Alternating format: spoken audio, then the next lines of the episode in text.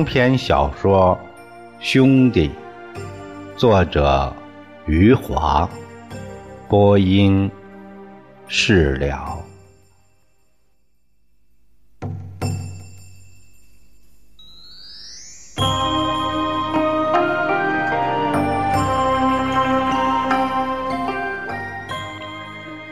这时的周游又在电视里发现了没有看过的韩剧，一到晚上就在床上正襟危坐，热情的邀请宋刚和他一起观看，殷勤的向宋刚解说剧情。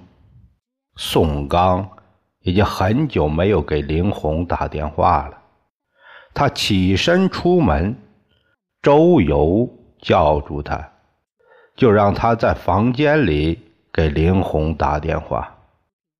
宋刚说：“在旅店里打电话多花钱。”周游说：“现在有钱了，不怕多花。”宋刚说：“在房间里打电话会影响周游看韩剧。”周游说：“他不怕影响。”两个人坐在自己的床上，一个表情生动的看起了韩剧，一个拨通了千里之外苏妈点心店的电话。宋刚双手捏着话筒，苏妈跑去街道对面喊叫林红的时候，他听到点心店里嘈杂的声音，里面还有婴儿的啼哭。宋刚听到急匆匆的脚步跑向另一端的电话时，知道林红来了，他的手颤抖起来。然后听到林红急切的声音：“喂。”宋刚的眼睛一下子潮湿了。林红在电话里喂了几声后，宋刚才哽咽着说。林红，我想你。林红在电话另一端沉默了一会儿，他的声音也哽咽了。他说：“宋刚，我也想你。”两个人在电话里说了很多话。宋刚告诉林红，他现在。在海南岛，他没有告诉林红，他正在推销丰乳霜，只是说现在做的生意很红火。林红告诉他刘震的一些事，电话里婴儿的啼哭越来越响亮。林红悄悄告诉宋刚，苏妹产下一个女儿，取名叫苏州。刘震没有人知道女婴的父亲是谁。两个人不知不觉说了很长时间。周游看完了两集韩剧，两个人还在互相倾诉。宋刚看到坐在床上的周游无所事事的看着自己，他知道应该挂断电话了。这时，林红在电话里恳切的叫了起来：“你什么时候回来？快了，快回来了！”宋刚放下电话以后，表情失落的看着对面的床上的周游，周游也是满脸的失落，他是为不知道后面的剧情而失落。宋刚神思恍惚的苦笑了一下，然后他想和周游说话了。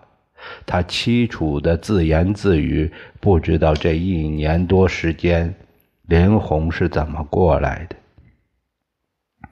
周游仍然沉浸在韩剧里，对宋刚的话置若罔闻。过了一会儿，宋刚问周游。是否还记得刘震点心店的苏美？周游像是从睡梦中惊醒似的点了点头，警惕地看着宋刚。宋刚告诉周游，苏妹产下了一个女儿，名叫苏州。刘振谁也不知道女婴的父亲是谁。宋刚的话让周游惊讶地张大了嘴巴，半晌没有合拢。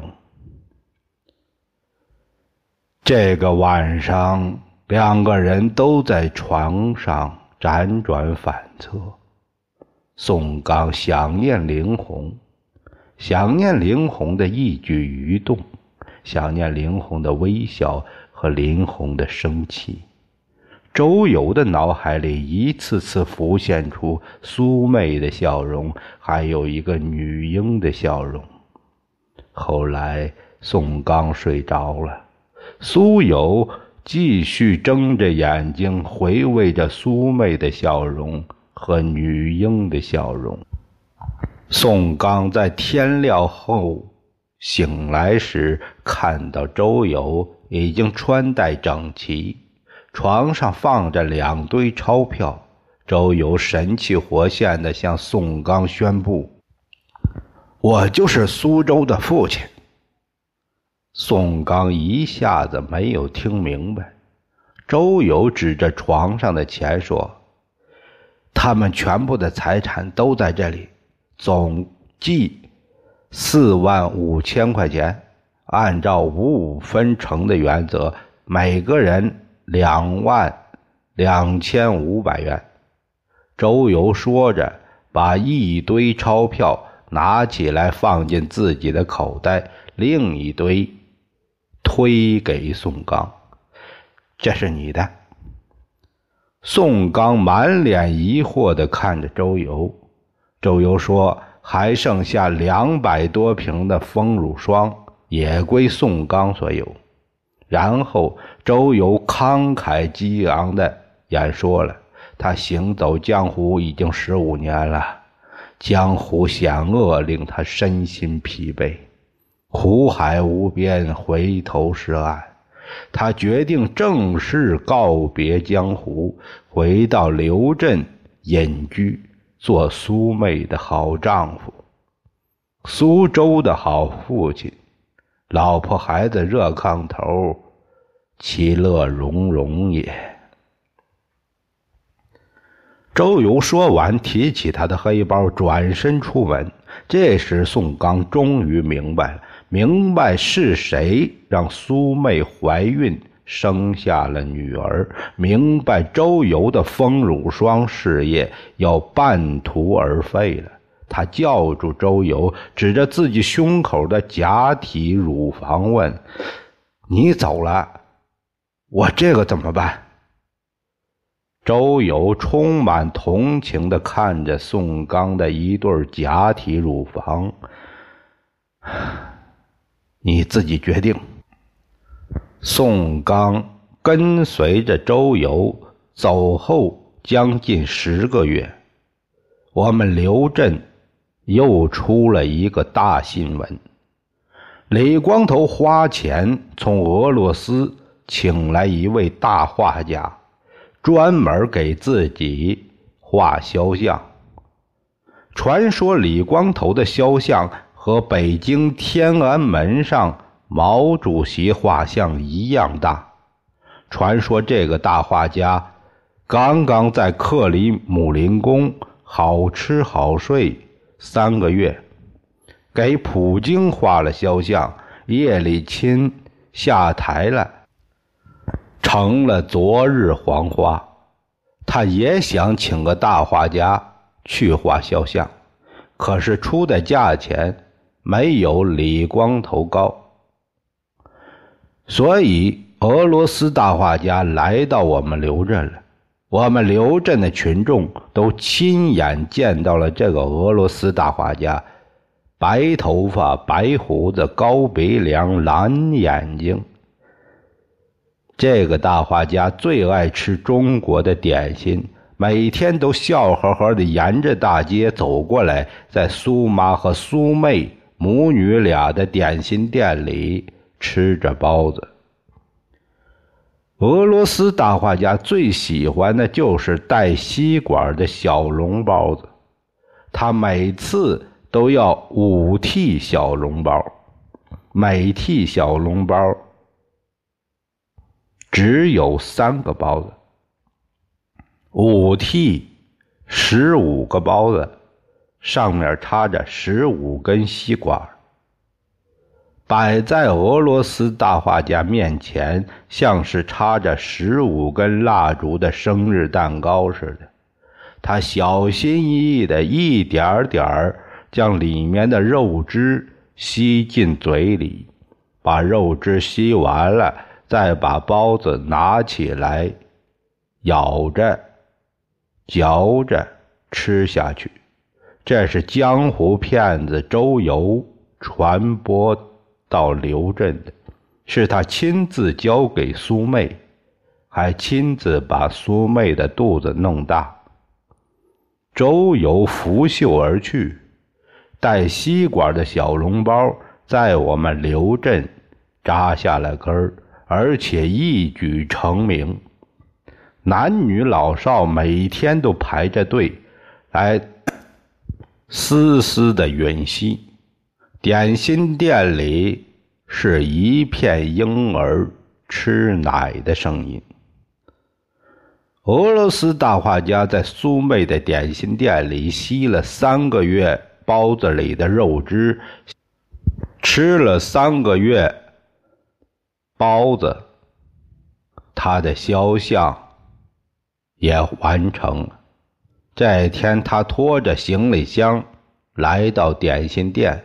他在吸着吃着的时候，群众知道他要走了，要回他的俄罗斯去了。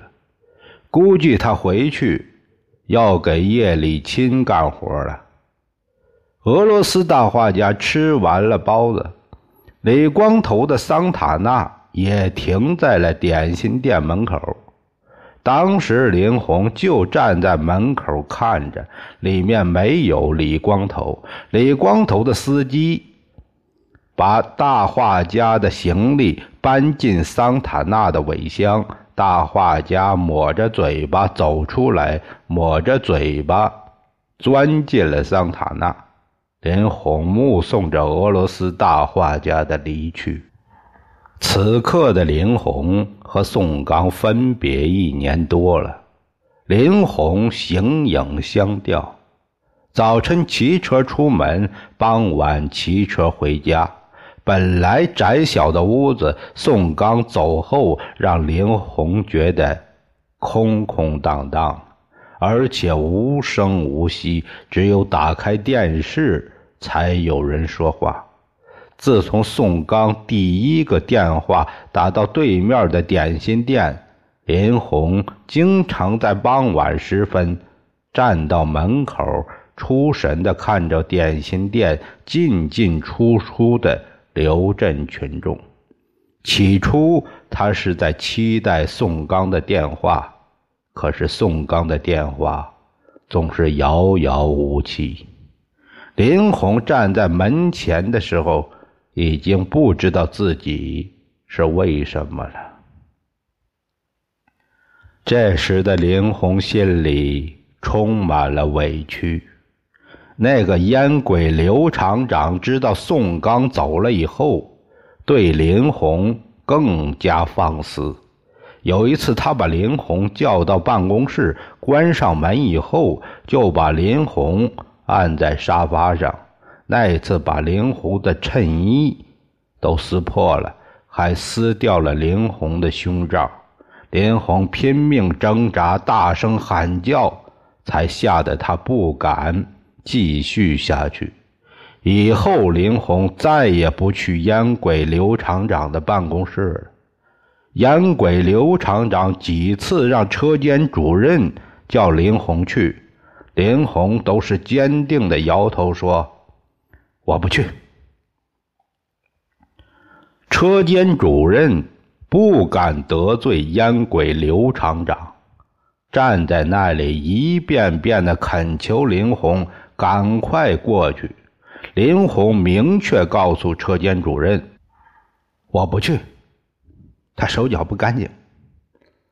林红不再去厂长办公室，烟鬼刘厂长开始每天来到林红的车间视察了。他像个幽灵一样，悄无声息地走到林红身后，然后捏一把林红的屁股，因为机器挡住了其他女工的视线。有时他会突然捏一下林红的胸部。林红每次都是愤怒地打开他的手。有一次，烟鬼刘厂长竟然从后面抱住他，使劲亲他的脖子。车间里还有其他女工。这次，林红忍无可忍了，她使劲推开烟鬼刘厂长，指着他鼻子大声喊叫：“请你手脚干净点！”其他女工听到林红的喊叫。纷纷吃惊地跑过来，烟鬼刘厂长恼羞成怒，训斥他们：“看什么？干活去！”林红回到家中，哭了不知道多少次，心里的委屈无人可以诉说。宋刚来电话的时候，他几次想把自己的委屈告诉宋刚，可是身边都有别人，他咬咬牙，又把话咽了下去。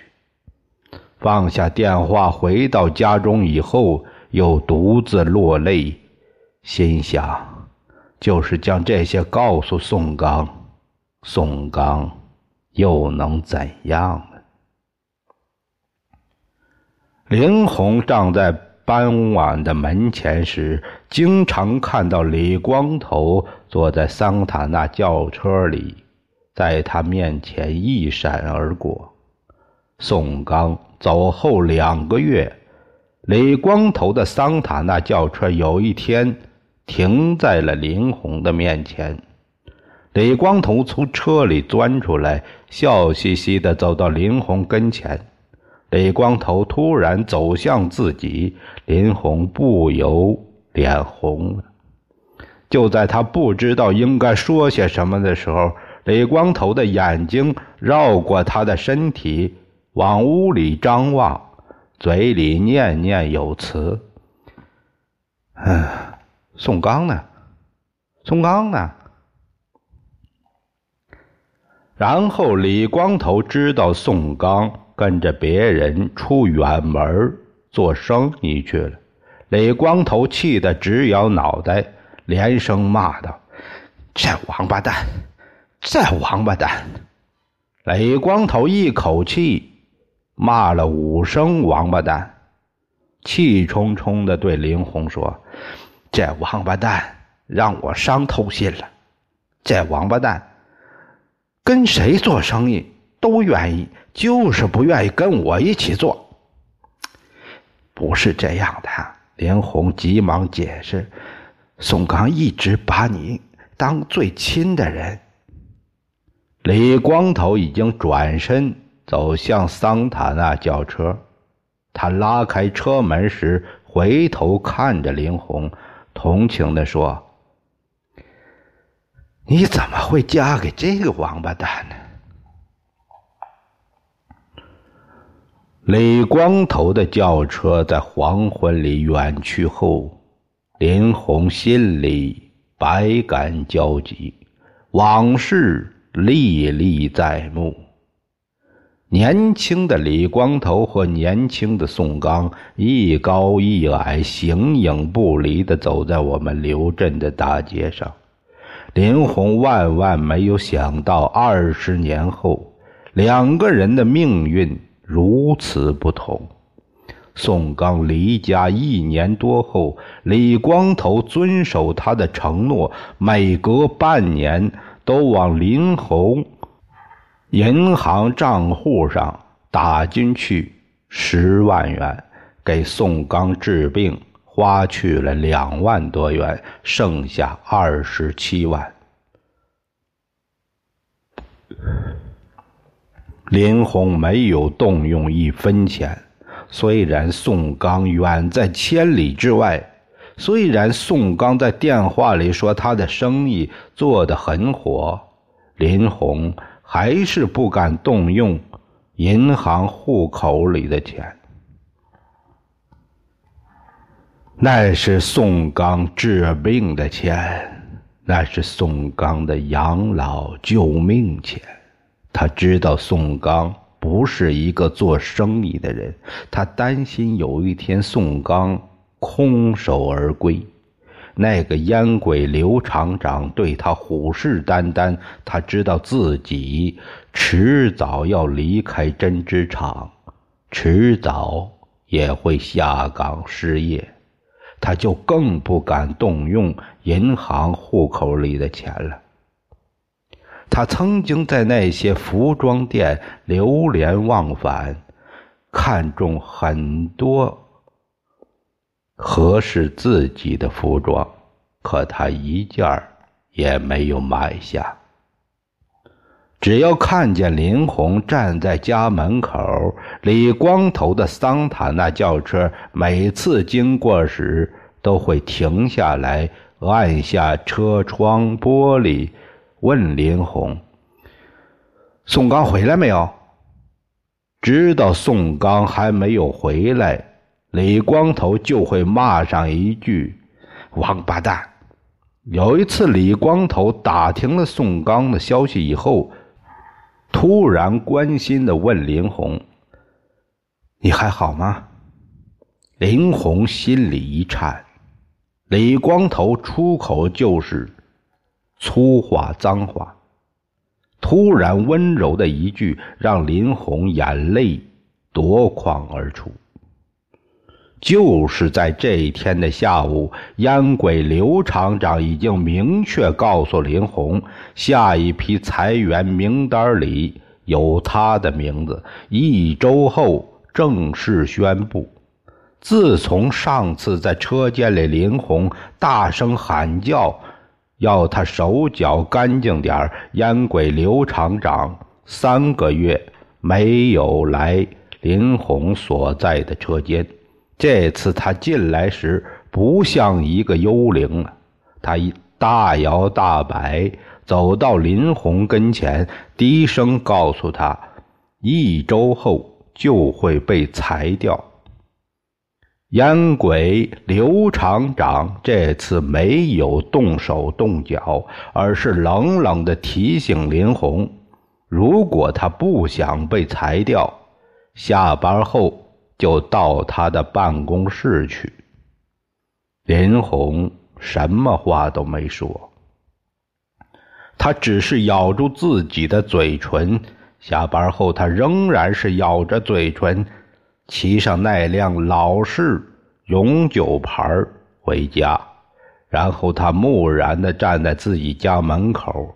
当李光头问了他一句“你还好吗”后，林红。哭了，他想到了在烟鬼刘厂长那里遭受的委屈，忍不住举手擦起了眼泪。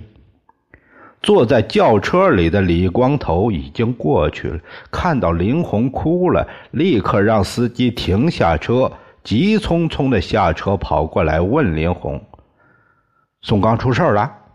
林红摇了摇头。他第一次说出了心里的委屈，他擦着眼泪哀求李光头：“你能不能跟刘厂长说一声？”李光头满脸疑惑的看着伤心的林红，那个烟鬼刘厂长。林红点点头。迟疑不决后，充满委屈的说：“你能不能跟他说一声，让他放过我？”这他妈王八蛋！李光头明白了，咬牙切齿的骂了一句，然后他对林红说：“你给我三天时间，三天以后你就可以放心了。”三天以后，县政府来人宣布，撤销了烟鬼刘厂长的职务，理由是烟鬼刘厂长让针织厂连续三年效益下滑。烟鬼刘厂长阴沉着脸收拾起了自己办公室的物品，然后灰溜溜地走出了工厂的大门。烟鬼刘厂长。还没有来得及宣布裁员名单自己先被裁掉了。烟鬼刘厂长整整两个小时没有抽上一根烟，走出厂门时手里也没有夹着香烟。传达室里的老头说他。和烟鬼刘厂长共事三十年，第一次没有见他手指上夹着香烟。针织厂的男女工人们嘿嘿的笑，说：“这个老烟鬼都忘记了抽烟，肯定是丧魂落魄了。”新来的厂长上任第一件事，就是把林红从车间调到办公室工作。新厂长看见林红时，笑脸相迎，悄悄告诉他：“要是不喜欢现在的新工作，还可以换。针织厂所有的工作，他可以自由挑选。”林红没有想到会是这样的结果，心里感激不已。对自己如此艰难的事情，到了李光头那里如此简单。这时的林红对李光头已经充满了好感，他觉得自己过去那么讨厌李光头，实在没有道理。后来的日子里，林红站在门口的时候，他自己都分不清是在等待宋刚的电话，还是在等待李光头的经过。